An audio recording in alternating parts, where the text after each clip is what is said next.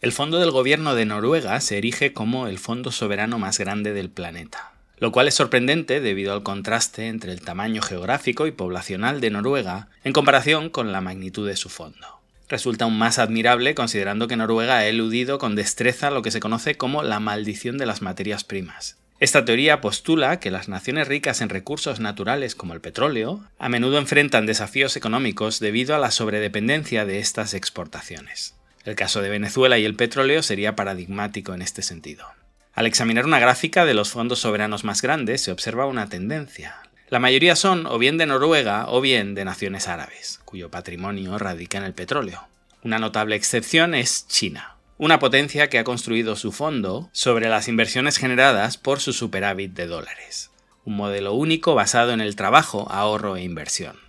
No existe nada similar en el planeta al éxito chino que no esté basado en el petróleo o en general en las materias primas. Visto de otra manera, podríamos decir que la materia prima de China es, fue, el capital humano, aunque esto podría confundirse con la idea de país superpoblado. No, India es un país más poblado que China y no ha conseguido ni remotamente acercarse a la productividad china. Tiene que haber algo más ahí que el mero hecho de acumular seres humanos. Y aquí los seguidores de mi canal están divididos en dos grupos, los que piensan que esto es mérito del gobierno y los que piensan que esto es mérito de los ciudadanos. Yo iría incluso más allá. La materia prima de China no es, ha sido, su capital humano, su trabajo, ahorro e inversión. La materia prima de China ha sido su sufrimiento. Y os voy a explicar por qué. Al final del episodio os voy a hacer estallar la cabeza, pero para entenderlo, dejadme antes que os cuente esto de los fondos soberanos y cuáles son los fondos soberanos chinos. Ah, perdón, antes, para quien no lo sepa, un fondo soberano es básicamente un fondo de inversión gestionado por un Estado. Y China tiene varios fondos soberanos. Los más grandes, el China Investment Corporation, CIC, y el Safe Investment Company. Ambos han sido esenciales en la gestión y diversificación de las vastas reservas de divisas chinas. El CIC, creado en 2007 con 200.000 millones de dólares, busca activamente retornos de inversión diversificando en acciones, real estate, bienes raíces y proyectos de infraestructura en mercados internacionales. También invierte en bancos estatales chinos. Su objetivo es buscar la máxima rentabilidad, con lo que intenta cumplir con todos los estándares de transparencia, básicamente se comporta como cualquier empresa privada y lo que pretende es acceder a las mayores oportunidades posibles hoy ya gestiona 1,4 billones de dólares, es decir, ha multiplicado por 7 su capital y podríamos equipararlo, tiene un tamaño similar al del PIB de toda España. Por su parte, Safe Investment Company, derivado de la Administración Estatal de Divisas Extranjeras, ha mantenido una postura más conservadora, invirtiendo en activos más seguros como los bonos del Tesoro estadounidenses, tiene una posición más opaca, con lo que es más fácil traquear sus movimientos, y se cree que ha participado en muchas operaciones en África. Como suele acostumbrarnos China, es más fácil seguirle la pista a este fondo a través de comunicaciones de otras empresas o gobiernos cuando informan de esos acuerdos que a través de la administración china. Oficialmente gestiona un billón de dólares, pero debido a la confidencialidad con la que opera, podría estar gestionando, según algunas fuentes, hasta 3 billones de dólares. Para entender la diferencia entre estos dos fondos, el CIC actuaría más con criterios de mercado y un perfil de inversor relativamente arriesgado, mientras que el SAFE responde a criterios políticos con mucha más aversión al riesgo, en el pasado basándose principalmente en bonos del Tesoro estadounidense, hoy mucho más diversificado.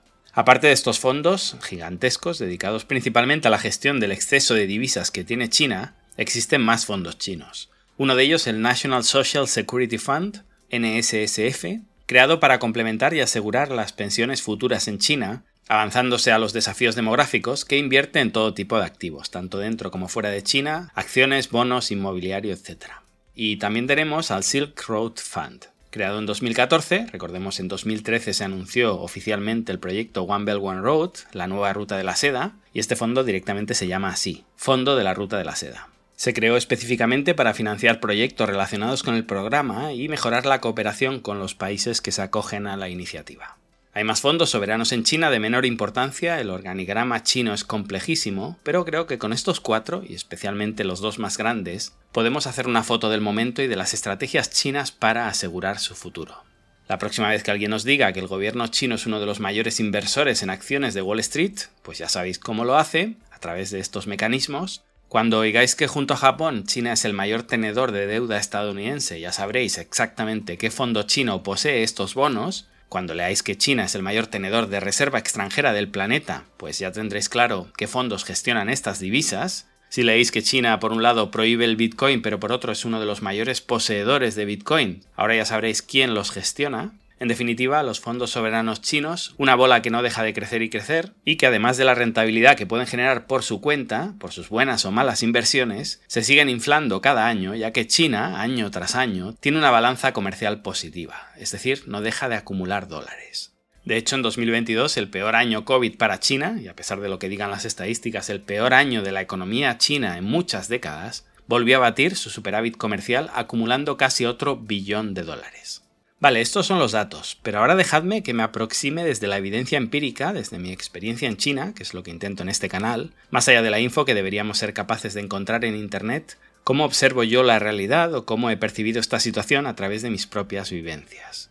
Cuando yo llegué a China y vi que las autopistas eran de pago, que las universidades eran de pago, como os he contado alguna vez, cuando me encontraba algunos parques en medio de las ciudades, parques que eran de pago, los hospitales por supuesto eran de pago, hasta la más mínima consulta con el médico. Primero uno tenía que pasar por caja, pagar, y después ya sí, le atendía al doctor, esto lo he vivido en mis propias carnes, no me lo tienen que explicar, he estado hospitalizado, he llevado a familiares míos a hospitales en diferentes provincias, todo esto me rompía la cabeza. Veía una China completamente diferente a lo que yo había aprendido en los libros de texto.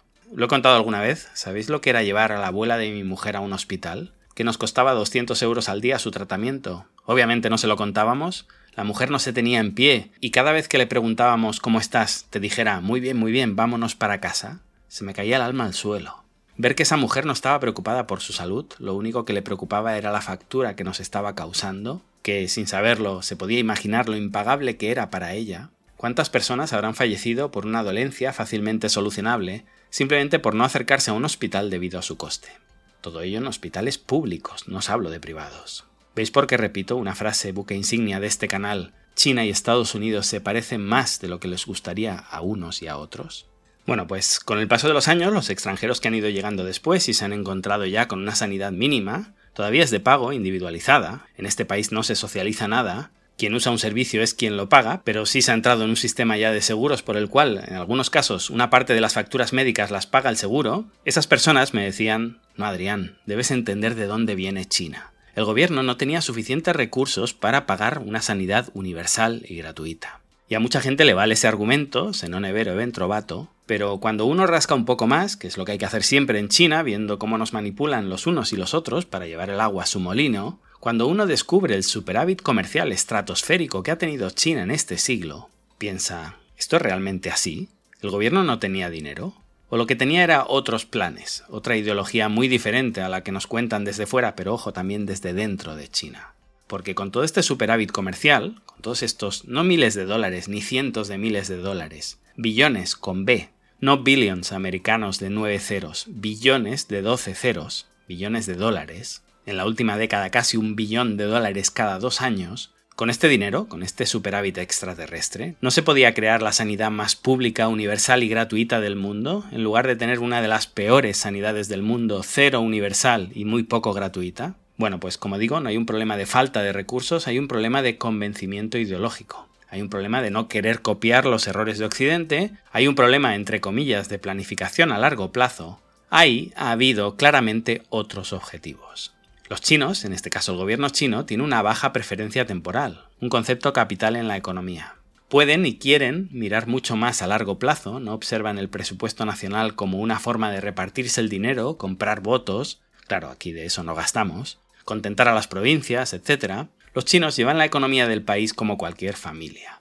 Primero los gastos esenciales, después separo la parte que ahorro e invierto, y después los gastos que considero superfluos. Claro, lo superfluo desde el punto de vista del gobierno quizá no es lo que yo considero superfluo cuando tengo a mi abuela enferma. Pero como os digo, los chinos tienen una preferencia temporal baja, no se gastan el dinero de hoy en hoy, sino que lo ahorran, lo invierten, lo capitalizan para poder tener mañana los ingresos que genere mañana más los intereses de la inversión de hoy. Que no se toca, muchas veces ni siquiera se tocan esos intereses, sino que se reinvierten. El tema de los fondos soberanos chinos es algo que nos hace explotar la cabeza a la mayoría de los países porque no podemos entender cómo, teniendo dinero, no nos dedicamos a repartirlo y hacer feliz a la población, básicamente lo que piensa un joven. ¿Por qué papá no me compra un coche ganando lo que gana? Fijaos que lo que ha hecho el gobierno chino con ese superávit que tenía su economía no ha sido gastárselo en planes sociales. China tiene uno de los estados de bienestar más bajos del mundo, mucho más bajo que Estados Unidos. Curioso cómo nos lo han contado todo al revés, ¿verdad? Lo que ha hecho el gobierno chino ha sido comprar deuda estadounidense, acumular divisas extranjeras, principalmente dólares, es decir, más deuda estadounidense, en este caso monetizada. Recordemos, el dinero es deuda. Al emitir billetes, el Banco Central lo que hace es emitir deuda. Y China es el mayor tenedor de dólares con muchísima diferencia. Pero además de invertir en bonos del Tesoro estadounidense o en deuda de la Reserva Federal, ha invertido en empresas estadounidenses y de otros lugares, en bienes raíces, en todo lo que puede tener altos rendimientos en el futuro. En lugar de gastar y satisfacer sus necesidades presentes, que las tiene y muchas, se aguanta, se contiene y piensa a largo plazo. Recordemos lo que conocemos como ahorro no es más que la restricción, la autorrestricción del consumo presente. Una habilidad relativamente escasa en la historia del ser humano. Claro que había dinero en China para gastar en políticas sociales y comprarse la adoración de la plebe, el Estado chino ha sido con muchísima diferencia el Estado más rentable del planeta durante el siglo XXI, pero tenía otros planes. Y esos planes eran restringir su consumo, ahorrar, invertir y guardarse diferentes bazas para cuando vengan maldadas. Qué diferente a cómo se gestionan nuestros países, ¿verdad? Pero ahora fijaos en la paradoja que se da, que a los seguidores más antiguos de este canal ya les sonará. El gobierno chino, autorrestringiendo ese consumo, se ha dedicado a financiar a otros gobiernos, principalmente el gobierno estadounidense, esto entiendo que ya lo tenemos claro. Si acumulamos dólares y los metemos en un cajón, estamos ayudando a que Estados Unidos emita dólares, compre todo tipo de productos y servicios con esos dólares sin generar inflación, ya que nosotros estamos cooperando sacando esos dólares de circulación, y al comprar bonos de deuda estadounidense, pues más de lo mismo. El gobierno estadounidense tiene unas cuentas lamentables que solo puede solucionar emitiendo deuda, emitiendo más deuda que nadie, y China coopera comprando esa deuda. Bien, la paradoja no es esta, esto es de primero de geopolítica, espero que esto ya lo tuviéramos claro antes de llegar hasta aquí. La paradoja viene ahora. El gobierno de Estados Unidos gasta más que nadie en su sanidad. Sí, si todavía pensáis que el gobierno estadounidense no gasta en sanidad, seguís con ideas del pasado, que sin neoliberales y no sé qué más. No, el gobierno estadounidense gasta más por persona que el gobierno chino, por supuesto, pero es que gasta más que el gobierno español, cinco veces más.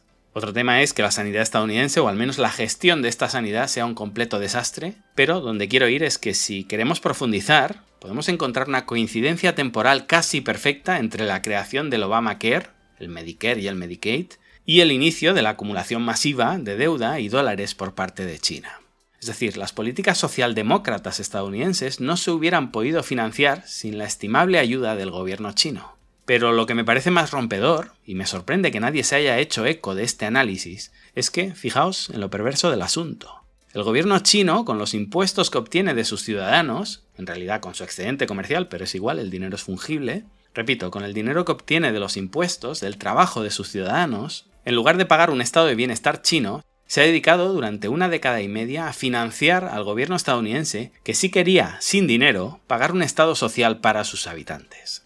Con lo que es todavía más macabro. Los ciudadanos chinos que no tienen un estado social, que no tienen una sanidad gratuita, con sus impuestos, con su esfuerzo, con su sufrimiento, se han dedicado a financiar la sanidad pública de los ciudadanos estadounidenses que no están dispuestos a sufrir, a sacrificarse como los chinos, y prefieren pagarlo endeudándose. ¿Cómo se os queda el cuerpo? Si después de este análisis no te suscribes al canal y prefieres seguir pensando que los estadounidenses son neoliberales y los chinos son socialistas, porque descubrir cosas como la que te acabo de contar te hace explotar la cabeza, ¿lo entiendo? Que sepas que eres la razón de que seamos solo ciento y pico mil suscriptores y no un millón. Para los que sí os habéis suscrito y habéis activado la campanita para no depender de YouTube y de sus preferencias, que son las que os ocultaron este canal hasta hace poco, solo para vosotros dos ideas más. La primera, volviendo al principio y a la maldición de las materias primas. Os decía que China no tiene petróleo, o no tiene como para vivir de él sin trabajar, que la materia prima de los chinos ha sido su mano de obra, o llevándolo al extremo el sufrimiento de su mano de obra, que como decimos trabaja y trabajaba, y en lugar de disfrutar del fruto de su trabajo, en realidad se ha dedicado a financiar a otros países, invirtiendo, esperando un beneficio futuro. Bien, mi tesis es, ¿puede China estar viviendo, o caer en el futuro, en una maldición de las materias primas? Diferente a cómo conocemos la idea, sí, la estoy extrapolando a la realidad china, si la maldición de las materias primas se basa en que confías tanto en tu petróleo, en tu gas, en tu soja, que desatiendes otras partes de la economía, te confías, la ventaja te debilita y cada vez te cuesta más esforzarte, porque los incentivos están creados para que sea mucho más rentable apalancarte en esa ventaja, en ese monocultivo, que explorar otros sectores, ¿qué pasará el día que esa materia prima desaparezca o sea menos útil? ¿Caerá China como han caído otros países que se confiaron y focalizaron todo en esas materias primas? Porque los chinos no se van a esforzar para siempre. Ya nadie o casi nadie quiere trabajar más de 8 horas. Repito, ¿caerá China como han caído esos otros países cuando esa materia prima deje de existir? O quizá los fondos soberanos chinos que os he traído hoy son una previsión de que esa materia prima tarde o temprano desaparecerá, y los chinos una vez más nos dejan boquiabiertos con esa visión a largo plazo. Bueno, pues de esto iba este episodio, de cómo se está preparando China para el futuro a pesar de sus necesidades presentes. Y la segunda idea, la última idea de este episodio, y voy a ser muy crudo aquí, cuando me preguntan desde Centroamérica o desde Suramérica cómo copiar el modelo chino, o cuando admiráis el éxito chino, ojo, porque muchas veces me encuentro con personas que quieren copiar el presente chino, pero no cómo han llegado hasta aquí. Sé que hay muchos expertos que cuentan China como un lugar de color de rosa, donde la gente no trabaja, ni sufre, ni está alienada, te venden todo el paquete marxista. Hola Diego, ¿qué tal? Pronto hablaremos. No, la gente aquí trabaja más que nadie, pero sobre todo ha trabajado más que nadie. Por suerte no hoy, pero aquí se ha trabajado 16 horas 29 días al mes, aquí han trabajado niños, y aquí en el pasado, que esto es algo que a muchos liberales se les olvida y se han quedado con la foto de hace 30 años, en el pasado se ha trabajado por un bol de arroz. Hoy no, pero para llegar hasta aquí se ha sufrido lo que no se ha sufrido en ningún país desde hace 150 años. Y por tanto, cuando me preguntáis desde esos países cómo podéis copiar el éxito chino, pues muy fácil siendo infinitamente más explotados de lo que os pensáis que os explotan hoy, reduciendo vuestro estado de bienestar prácticamente a cero, contaminando la naturaleza como si no hubiera un mañana, olvidándoos de los derechos, ahorrando, restringiendo vuestro consumo presente, invirtiendo todo ese ahorro, ese excedente, y sacrificándoos, como no os imagináis, para que la siguiente generación pueda vivir con todo ese superávit que generó vuestro sacrificio. Claro, esta música ya no nos gusta. Nos encanta idealizar el presente chino, pero no cómo llegaron hasta aquí. Bien, eso es lo que puedo deciros, lo que puedo contaros desde mi experiencia. Alternativamente, siempre podemos seguir votando a políticos que nos cuentan que podemos salir de la miseria sin esfuerzo. Quizá hay alguna manera, todavía por descubrir, no lo sé. Lo que sí sé es que este no es el método que siguieron los chinos. Y yo no me dedico a hacer apología de la realidad, me dedico a describirla.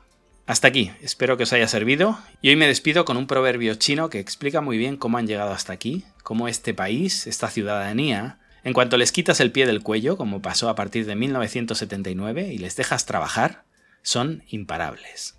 Trabajando hasta altas horas de la noche y levantándose antes del amanecer, el éxito proviene del esfuerzo día tras día, noche tras noche. Gracias y hasta pronto.